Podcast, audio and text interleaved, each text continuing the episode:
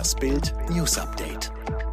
Es ist Freitag, der 11. Februar und das sind die Bild-Top-Meldungen am Morgen.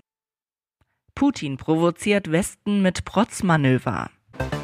Impfpflicht wankt. Strafanzeige gegen Söder-Tochter. Es sind Tage der Entscheidung über Krieg oder eingefrorenen Konflikt zwischen Russland und der Ukraine. Russlands Armee begann gestern ihre angekündigten Kriegsspiele in Belarus. Nördlich der Ukraine sollen bis zum 20. Februar etwa 30.000 russische und belarussische Soldaten Krieg spielen. Danach, so der Kreml, würden die Truppen wieder abgezogen. Viele Beobachter sind jedoch der Meinung, dass aus dem Spiel schnell blutiger Ernst werden könnte und Putin das Großmanöver nur nutzt, um im Laufe der nächsten zehn Tage in die Ukraine einzufallen. Wichtigstes Indiz dafür, ausgerechnet in der Region Gomel, die nördlich von Kiew liegt, sollen keine Kriegsspiele stattfinden. Doch Videos zeigen tausende russische Kriegsgeräte, die sich hier versammeln, zur ukrainischen Grenze fahren und auf ihren Einsatzbefehl warten. Wie Putins Plan aussieht, das lesen Sie auf Bild.de. Die Mordnacht von Kusel. Die Killer agierten mit einer Kaltblütigkeit, die einen erschaudern lässt. Jetzt werden Details bekannt, die aus einer Aussage von Florian V. stammen, einem der beiden Beschuldigten. Er schildert die Tat laut Fokus so. Als die Polizisten am 31. Januar um 4.20 Uhr den Wagen der Wilderer kontrollierten, habe er sich selbst gerade auf einer nahen Wiese um einen getöteten Hirsch gekümmert. Mit einem Trick habe Andreas S. die Polizistin Jasmin B. zum Transporter gelockt. Er habe dort seinen Jagdschein liegen, den er schon lange nicht mehr besaß. Doch am Auto griff er sofort zu einer doppelläufigen Schrotflinte, schoss der Polizistin ins Gesicht. Dann soll Andreas S. nach seinem Jagdgewehr gegriffen und auf Oberkommissar Alexander K. geschossen haben. Der schoss zurück, traf aber nur den Transporter der Wilderer. Vier Kugeln trafen den Polizisten, auch in den Kopf. Dabei hätte S. seine Büchse nach jedem Schuss nachladen müssen. Ein Schießtrainer, ein erfahrener Schütze braucht dafür maximal zweieinhalb Sekunden. Als Jäger sei es gewohnt, im Dunkeln schnell auf bewegliche Ziele zu schießen. Die Entscheidung über eine allgemeine Impfpflicht wird sich voraussichtlich weiter verzögern.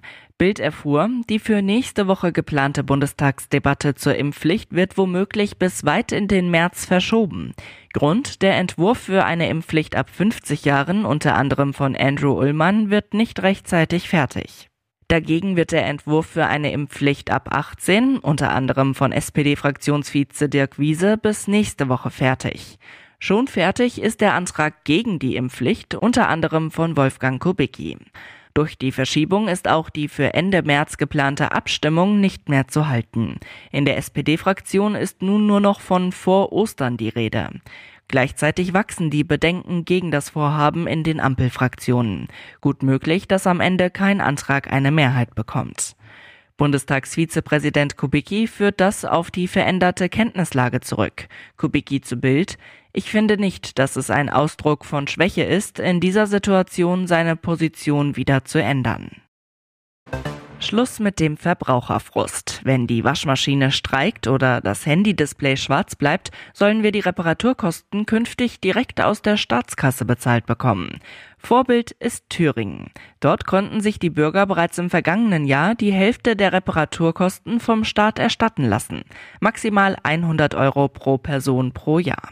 Der Ansturm war riesig. Mehr als 7000 Bürger beantragten den Bonus.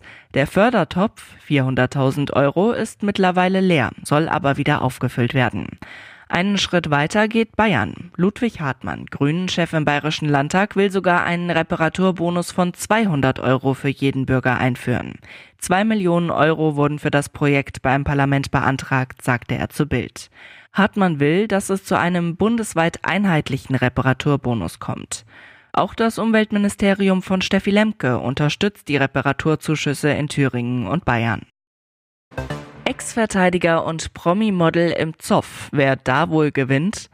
Gloria Burkhardt, die älteste Tochter des bayerischen Ministerpräsidenten Markus Söder, arbeitet als Model. Daniel Scheinhardt kickte zwischen 1990 und 2002 für Hertha BSC und St. Pauli in der Bundesliga, arbeitet als Spielerberater. Jetzt stellte er wegen Beleidigung Strafanzeige gegen sie. Laut Polizeibericht passierte es Mitte Oktober in Berlin. Gloria Burkhardt war auf einem E-Scooter unterwegs. Sie soll Scheinhardt, der einen Mercedes steuerte, auf der Gegenfahrbahn entgegengekommen sein und sei dann plötzlich auf seine Spur rübergezogen. Beide stoppten, es kam zum Streitgespräch. Sie hat mich als bescheuert und Wichser tituliert und beleidigt, so Scheinhardt im Bericht. Auf Bildanfrage wollte sich Daniel Scheinhardt nicht äußern. Gloria Burkhardt sagte auf Anfrage, ich würde niemals zu jemandem Wichser sagen, so rede ich gar nicht. Er hat mich angeschrien, war sofort aggressiv. Ich hatte Angst vor ihm. Sie verzauberte die Welt, hat sie aber wohl auch getäuscht. Eiskunstlauf-Tini Kamila Valiva gewann mit der russischen Mannschaft Gold, stand als erste Frau vierfache Sprünge. Doch jetzt steht sie im Mittelpunkt einer Dopingaffäre. Die für Dienstag geplante Siegerehrung wurde verschoben, offiziell wegen rechtlicher Gründe. Russische Medien berichten, dass Valiva positiv auf das Mittel Trimetazidin getestet wurde, das seit 2015 auf der Dopingliste steht. Allerdings wurde der Test wohl auch schon vor Olympia durchgeführt. Am Abend meldete die russische Zeitung Championat, dass die russische Mannschaft die Goldmedaille behalten darf. Ein Anwaltsteam habe erreicht, dass Valiva nicht von den Spielen ausgeschlossen wird. Für das Einzelprogramm der Frauen am Dienstag ist sie weiterhin gemeldet. Im Moment ist völlig unklar, ob sie für das Mittel ein ärztliches Attest hat. Möglich auch, dass die Substanz zu gering war, um leistungssteigernd zu wirken. Alle weiteren News und die neuesten Entwicklungen zu den Top-Themen gibt's jetzt und rund um die Uhr online auf Bild.de.